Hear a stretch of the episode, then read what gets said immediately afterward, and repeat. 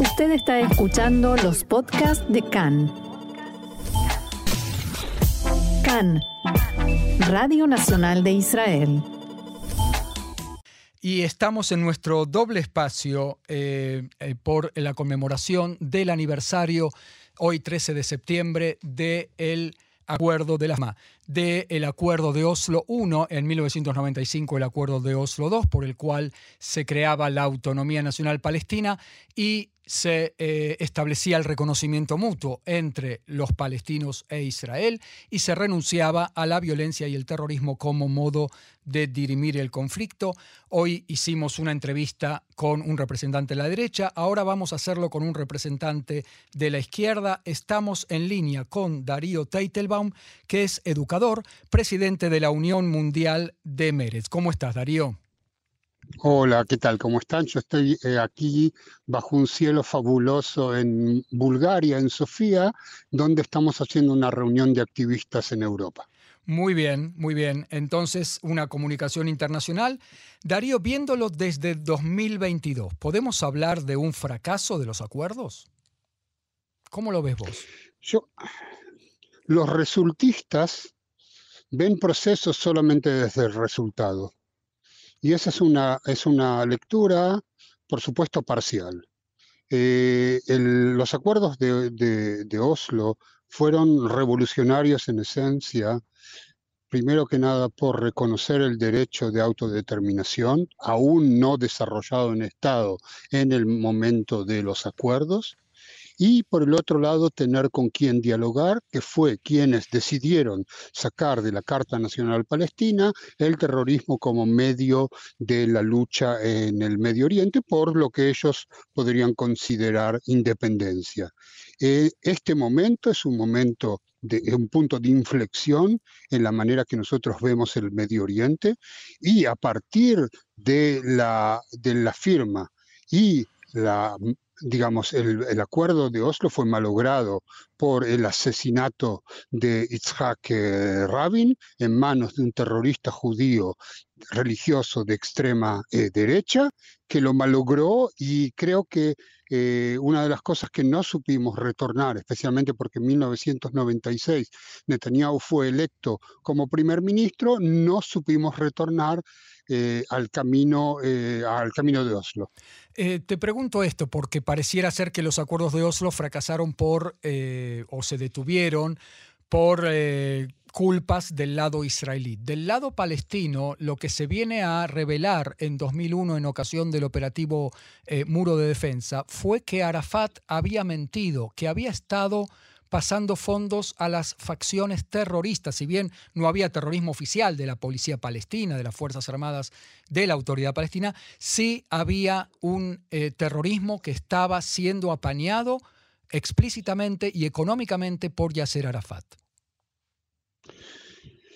Mira, la verdad que el dato que vos eh, entregás, por supuesto, está, está en eh, disputa. Junto con esto, si alguien puede pensar que porque se pasaron fondos a otra organización se cortó el proceso de Oslo, bueno, puede pensarlo. Yo creo que se malogró finalmente, digamos, el proceso de Oslo en el 2000 eh, comienzo de la, eh, segunda intifada y acuerdos o falta de acuerdos en Camp David, en la cual yo creo que los eh, palestinos hicieron un gravísimo error de no aceptar las condiciones que propuso en ese momento el primer ministro de Israel, Ehud Barak, que eran las mejores condiciones que ellos, ellos podrían haber recibido y de ahí se fue deteriorando. Digamos, la continuación del terrorismo fue lo que le dio excusa a Benjamin Netanyahu para decir eh, reciprocidad. Si dan, recibirán, si no dan, no recibirán. Hasta acá llegamos con las entregas de territorios.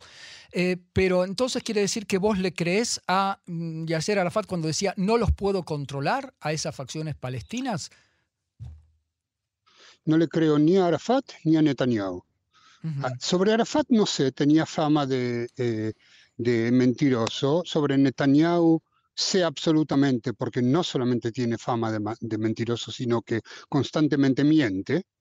Eh, es una tergiversación de, de, la comprensión de los acuerdos. ¿Por qué? Porque Netanyahu, propiamente dicho, firmó el acuerdo de retirada de parte de Hebrón, cosa que la propia derecha lo atacó a él. Es decir, Netanyahu manipula las posturas según su conveniencia personal y su supervivencia política. Firmó también los acuerdos de White Plantation, que eran un correlato de Oslo al fin y al cabo, ¿no?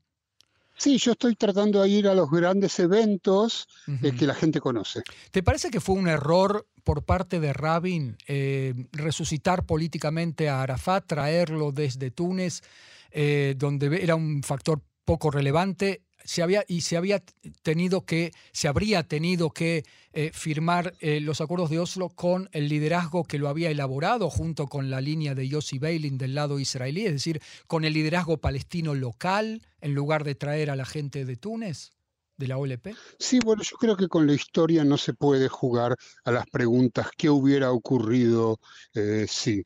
Políticamente el dueño de la fuerza representativa era Arafat y no con aquellos que se dialogó eh, en un primer momento en, eh, eh, Oslo. Para ellos mismos Arafat era su líder y lamentablemente nosotros no elegimos ni a los enemigos ni a aquellos que dejan de ser enemigos para tratar de hacer algo positivo en el Medio Oriente. A la luz del terrorismo suicida que va a tener su auge precisamente en los años 90 y 2000, eh, como seguidilla de, los acuerdos de Oslo también, como uno de sus derivados. Em, el otro fue, por supuesto, el asesinato de Rabin del lado israelí. Pero ante este terrorismo, ¿habrán tenido razón los, eh, eh, los de la derecha que decían no darles armas a los palestinos? ¿No te parece que eso también fue un factor del fracaso del proceso? Yo quiero todavía que no lo denominemos fracaso. Yo por eso, por eso dije que, que, está, que, entró en, en, decaída, etcétera, etcétera, pero de todas maneras es el último eh, documento firmado con los palestinos. Así que no lo, no lo denominemos fracaso. Lo segundo es que evidentemente hubieron muchísimos eh, errores, pero si vos comparás eh, lo que ocurrió con la eh, desconexión unilateral desde la franja de Gaza, donde Israel salió sin acuerdo, podemos entender la importancia del acuerdo aún siendo eh, imperfecto. El terrorismo feroz que nosotros vivimos en esa época, que explotaban colectivos en la calle, gente acuchillaba en la calle, etcétera, etcétera, sin ninguna duda, es, una, es un aprendizaje doloroso de lo que está pasando ahora en, con Gaza. Lo que pasa es que nos ocurrió esto hace casi 30 eh, años o 28 años eh, y eso tenemos que combatirlo. Eso tenemos que combatir. Tenemos que combatir el terrorismo sin ninguna duda en todo lugar. ¿Identificás procesos positivos en el lado palestino desde los acuerdos de Oslo en que no tenían ningún tipo de resorte de poder? A hoy en día, cuando ya tienen lo que yo denomino muchas veces un protoestado palestino, eh, como una base para volver a reemprender las negociaciones y un proceso de paz? Eh, si, uno lo estudia, digamos, eh, lo, que, lo que pasó con la Autoridad Nacional Palestina, en la Cisjordania y en Gaza hasta que el Hamas se lo tomó es justamente lo que nosotros lo que vos denominás protoestado, lo que yo hablaría de un estado en camino. El estado en camino a eso tendría que haber sido un estado democrático, tendría que haber sido un estado libre, etcétera, etcétera. Lamentablemente no lo fue porque quizás no está en eh, los paradigmas eh, de pensamiento eh, de los palestinos. No obstante, quien realmente, quien sucedió a, Arafat, era una persona que sus primeras eh, ideas fueron de abandonar el terrorismo y lo cumplió. Es decir, inclusive hasta estos días, que son días durísimos en la Cisjordania y en Israel, que hubo varios atentados, etc. ¿sí? Parte de la coordinación de seguridad entre Israel y la Autoridad Nacional Palestina salva almas. Tenemos acá alguna clase de disonancia, pero ¿cuál es la alternativa? entonces sí hay alguna evolución en el sentido que incluso Mahmoud Abbas ha definido esa coordinación de seguridad como sagrada, ¿no? Como sagrada y lamentablemente eso no no permea por los atentados y por la eh, instigación de la derecha y la extrema derecha eh, israelí, no permea en la población. Si uno revisa cuáles fueron los niveles de apoyo eh, que tuvo el acuerdo de Oslo inmediatamente después de firmar el primero y el segundo, llegaron hasta el 67% de la población israelí.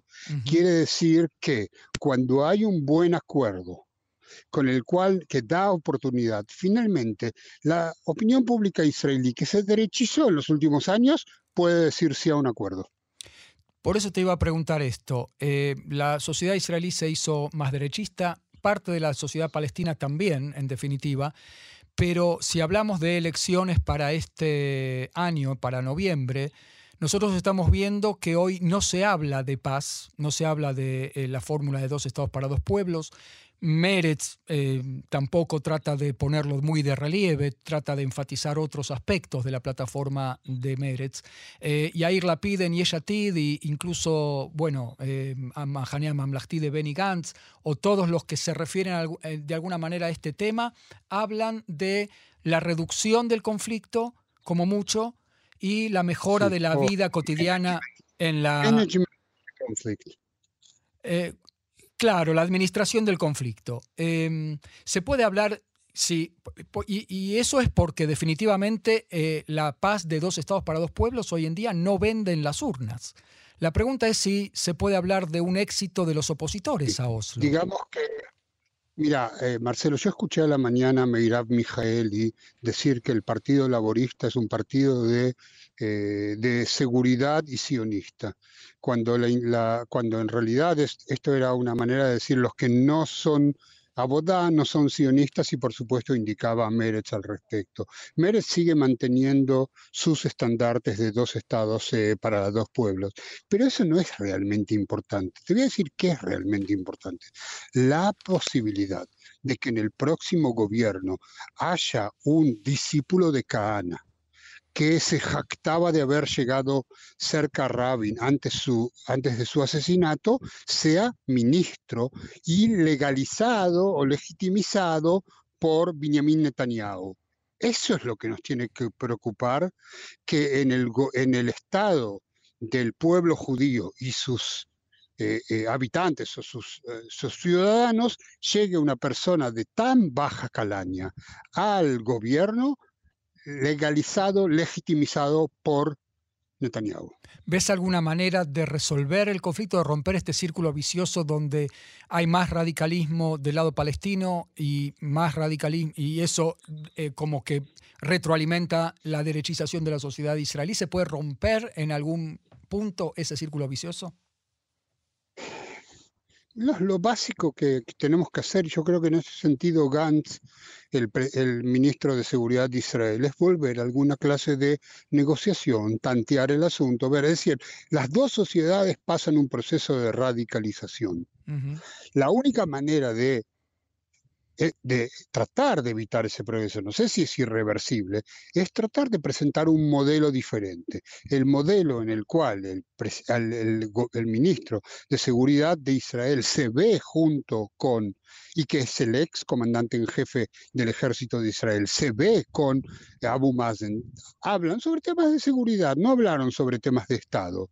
¿ok? Pero de todas maneras, esas son las cosas, los pasos, los gestos que pueden crear alguna clase de disponibilidad y por supuesto tiene que haber una decisión política eh, profunda que yo creo que ahí está el problema, que las coaliciones posibles pueden ir o más a la derecha o eh, licuar los procesos para no hablar sobre el tema. Meretz lo sigue colocando en la mesa. ¿Te parece que los cientos, si no miles de organizaciones de diálogo, porque estamos hablando mucho de la paz desde arriba, ¿no? Desde qué tienen que hacer los líderes. Y mi pregunta es si ayudan las organizaciones de diálogo desde las bases, ¿no? Desde eh, los palestinos de la calle con los israelíes de la calle. ¿Te parece que es una tarea útil o que muchas veces es frustrante porque no sirve para nada? No, yo creo que, digamos, de, mi, experiencia, no, no, no conozco todas las personas que participan de una u otra manera en actividades de acercamiento, en actividades mutuas, en visitas a la Autoridad Nacional Palestina, en visitas del Comité de, eh, Interacción eh, de la Autoridad Nacional Palestina en Israel, pasan un, mensaje humanizante porque usamos varias veces la palabra eh, conflicto, Marcelo, pero yo creo que tenemos que, es, es demasiado pura esa palabra. Digamos que estamos hablando de muerte, digamos que estamos hablando de heridos, estamos hablando de familias que se tornan eh, eh, familias rotas por el conflicto, y digo de ambos lados, a pesar que yo sé cuál es mi lado. Entonces, todo intento a todo nivel de tratar de concientizar sobre el diálogo, a mí me parece legítimo, no siempre es efectivo, lamentablemente. Muy bien. Darío Teitelbaum, presidente de eh, la Unión Mundial de Meretz, educador. Muchas gracias por esta evaluación de los acuerdos de Oslo, eh, siendo el 13 de septiembre este eh, aniversario de la firma de los acuerdos allí por Rabin y Arafat en el pastizal de la Casa Blanca. Yo te quiero agradecer muchísimo este diálogo con Can en español. Marcelo, gracias a ti, especialmente gracias a la paciencia de tu audiencia.